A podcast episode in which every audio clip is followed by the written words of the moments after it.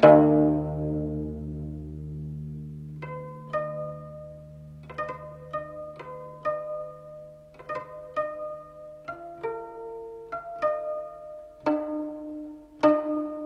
位听众朋友，大家好，我是小维安迪，欢迎大家去收听咱们这一套琥珀蜜蜡收藏的知识讲座。那么在咱们这一期当中呢，我们继续就着呢前几期的内容，给大家继续讲解咱们这个琥珀蜜蜡的优化工艺。那么咱们今天要讲解的第一个工艺呢，是所谓的这个压固工艺。那么首先要说一点是什么呢？就是说咱们今天所讲的这个压固工艺啊。与咱们前两天啊所讲的这个所谓的优化工艺，还有这个压青工艺一个最根本的区别是什么呢？就是经过过压固的琥珀蜜蜡，其实并不是十分常见。而前两种呢，一个是烤色啊，还有另外呢一个是这个压青。那么这两种这个工艺之后的这个琥珀蜜蜡呢，其实非常常见的。那么为什么是这样呢？首先，压固工艺啊，它并不是适用于所有的琥珀蜜蜡。压固工艺呢，只适用于一种琥珀蜜蜡的特定原料。啊，我们把它呢称之为分层蜜蜡或者分层琥珀。那么这种分层琥珀呢，是由于树脂的凝固时间的不同所形成的啊。但是正是由于这种时间的不同，导致它有明显的分层，而这个分层呢，导致这种琥珀蜜蜡非常的易碎啊，就是不容易雕刻，它容易崩或者这容易碎掉。那么呢，为了呢能够使得这种琥珀蜜蜡呢也被加工为非常漂亮的这个琥珀蜜蜡的这个工艺品，所以呢。我们选择呢对它们进行压固这种优化的方式，啊，那么咱们这种所谓的压固的优化方式呢，其实也是通过加温跟加压的方式这个来实现的。那么呢，这个就是压固琥珀的它出现的一个基本的理由以及它的这个一个它的这个行为逻辑，就是为什么要对琥珀蜜蜡进行压固。不过呢，这个压固琥珀蜜蜡还需要多说一点是什么呢？就是说这种压固的琥珀蜜蜡，它在这个外观上啊，经常呢会容易和咱们所谓的二代蜜蜡，就是由这个碎小的蜜蜡块来融合而形成的这种二代的蜜蜡，就是这种假的蜜蜡呢，长得有类似之处。比如说呢，它们都有明显的分块啊，然后另外一方面呢，它们都有这个非常明显的搅动纹，而且这种搅动纹呢，看上去呢都不是。太变化多端啊，只能用变化多端来形容。那么我们应该要怎么样来区分压固的琥珀蜜蜡跟这个二代的琥珀蜜蜡呢？首先第一点来讲，压固的琥珀蜜蜡是分层，它是一层与一层之间的区别，这个层跟层之间的区别非常非常明显啊，非常非常明显，而且它是分层的。咱们咱们而咱们的这个二代蜜蜡，它不是分层，它是分块儿。那么块儿跟层就有根本的区别，而且二代琥珀蜜蜡它这个分块儿的这个地方呢，它是显得更加的细碎啊，而且更不更不规则。在分块这点来讲，那么在纹路的角度来讲呢，压固的这个琥珀蜜蜡呢，它的纹路呢可以说是更具有流淌性，而这个二代琥珀蜜蜡的纹路呢，可以说搅动感呢更机械化啊，就是更不自然。那么这两点上呢。都可以帮助我们来区分这个压固的琥珀蜜蜡跟这个二代的后来咱们人工融合的假的琥珀蜜蜡，啊，是这样的一个关系。那么呢，讲清楚这点就要说什么呢？其实呢，我觉得如果要是大家遇到拿不准的这个琥珀蜜蜡，就这种可能是分块、可能是分层的东西呢，最好呢还是拿到鉴定中心呢去鉴定一下。当然了，另外一方面是什么呢？就是如果要是说我们看到一个琥珀蜜蜡有像北大啊、地大或者是这个国检的这个证书。啊，但是呢，它长得呢确实又很像一个二代蜜蜡的时候啊，它就有可能呢，其实只不过呢是一块压固的，但是是真正的琥珀蜜蜡。那么最后一点呢，当然就是与其他的这个琥珀蜜蜡优化工艺一样啊，无论是鉴定的时候还是销售的时候呢，那么作为这个压固的，它作为一种传统的优化工艺呢，都是没有必要或者是不会呢向这个顾客来进行这个阐明的啊。好，这就是这样一个基本的情况。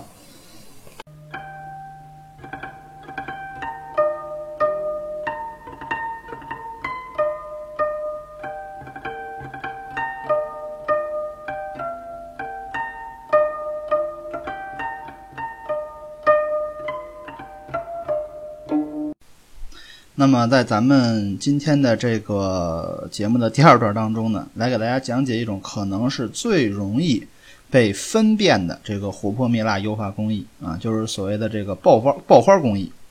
那么我们可以这么说，今天我们在市场上啊能见到的几乎所有的花珀呢，啊，尤其是漂亮的花珀，那种只有一两点花的不算啊，尤其是漂亮的花珀呢，基本都是通过爆花这种优化工艺呢所这个出现的。那么这种爆花工艺啊，首先呢。我们一听啊，基本所有花珀都是这个爆花出现，所以花珀肯定不值钱呗。那么当然，其实市场上花珀价格不高，但是其实并不是所有琥珀呢都能拿来爆花。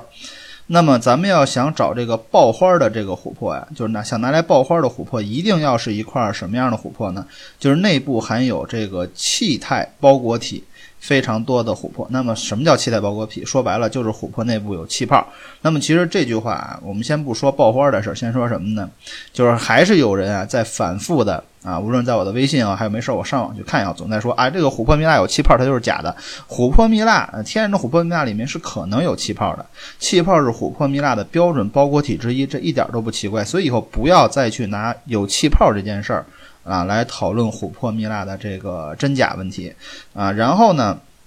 我们再说回到这个爆花工艺，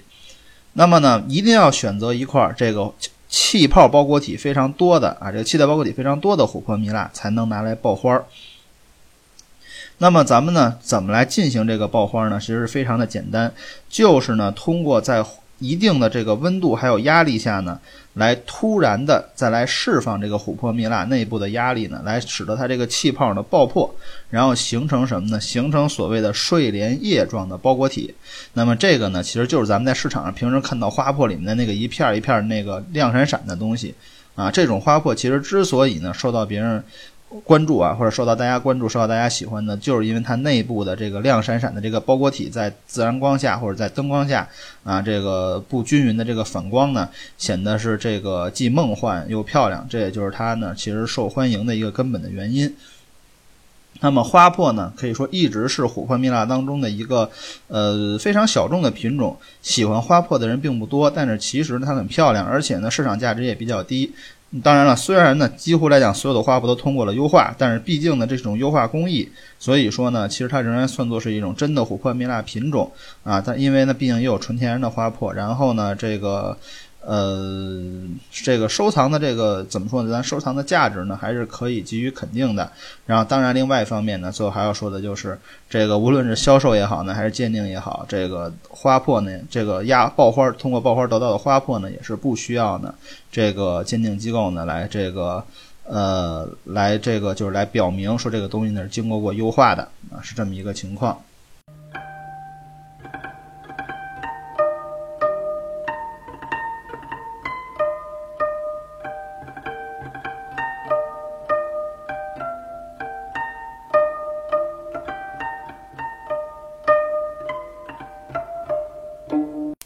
那么在咱们今天这个节目的第三段当中呢，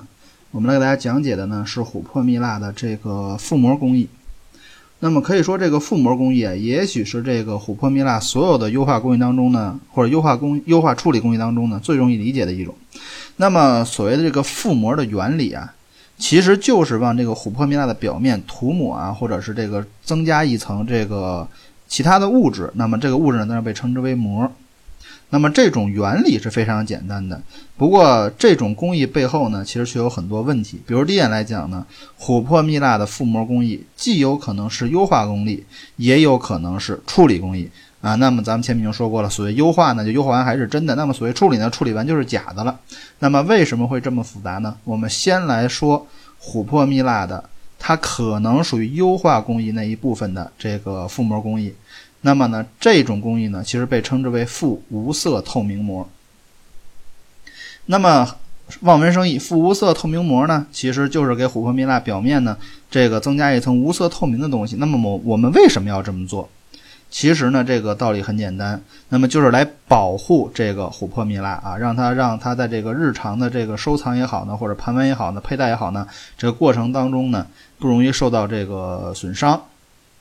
但是呢，这种工艺啊，即便呢它看上去是非常合理的，它是优化呢还是处理工艺呢？其实呢仍然有一些争议。不过呢，从今天的整体的这个市场反应，还有这个权威机构的这个呃这边的表态来看呢，我们基本上来讲可以认为负无色透明膜呢已经被认定为是一种这个优化工艺了。那么道理很简单，现在它被市场广泛接受，而且它呢没有改变琥珀蜜蜡的这个物理化学性征，然后呢也并没有向这个宝石的内部侵入不该侵入的东西，所以呢把它算作为是一种这个。呃，优化工艺呢，可以说是这个十分正常的。